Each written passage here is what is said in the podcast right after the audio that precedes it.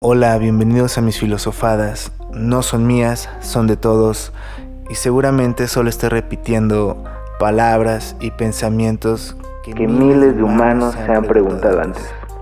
Eso soy, otro humano, sin etiquetas, con ganas de preguntar y compartir.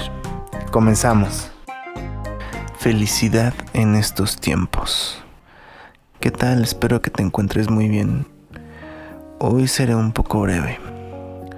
Felicidad es una palabra muy especial que existe para dar significado a un estado emocional en el cual nos sentimos plenos y contentos.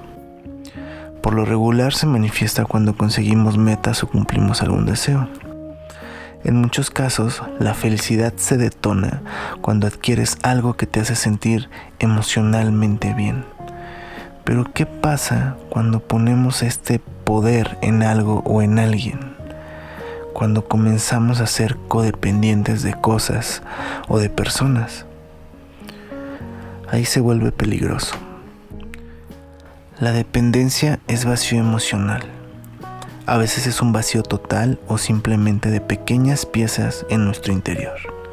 Carencias que aún no tenemos resueltas o que ni siquiera sabemos que tenemos. Creo que para esto es importante interiorizar, crear conciencia de lo que nos hace bien y de lo que no. Cuando te conoces a ese nivel, es más fácil identificarte en los entornos que rodean tu vida, tanto en la parte exterior como en la parte interior. Sé que no es fácil y muchas veces ignoramos que tenemos estas carencias emocionales. Siempre es más fácil echar culpas o ahogar vacíos en vicios vacíos. No sé, creo que el desarrollo emocional es algo que se debería de tratar desde temprana edad. Es más, debería ser una materia obligatoria en todos los niveles de educación. Habría menos ansiedad y frustración en el mundo, entre otros issues de la humanidad. Particularmente no creo en los consejos, creo en compartir y ayudar. Por eso mismo hago este podcast, para desahogar estas ideas y plantar semillas que tal vez resuenen en ti de forma inmediata o con el tiempo te lleguen tus propios eurekas de la vida y te pongas a filosofar. Espero que la felicidad que sientes sea porque estás en plenitud contigo mismo. La abraces y la disfrutes en totalidad. Porque recuerda que si solo es momentánea y no es perpetua, posiblemente todavía necesitas encontrarte y conectar con tu ser, el famoso yo interior. Por hoy me despido, te deseo mucha introspección y recuerda que la magia y el poder de estar plenos con lo que tenemos está en nosotros.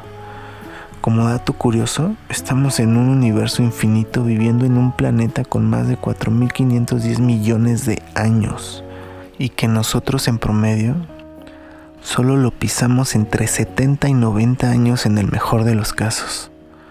Claro que hay sociedades en países como en Japón que llegan a más de 100 años, pero son contados. Y de todos modos, si en el tiempo que llevas habitando tu avatar en esta simulación aún no te encuentras, ¿de qué te servirían mil años?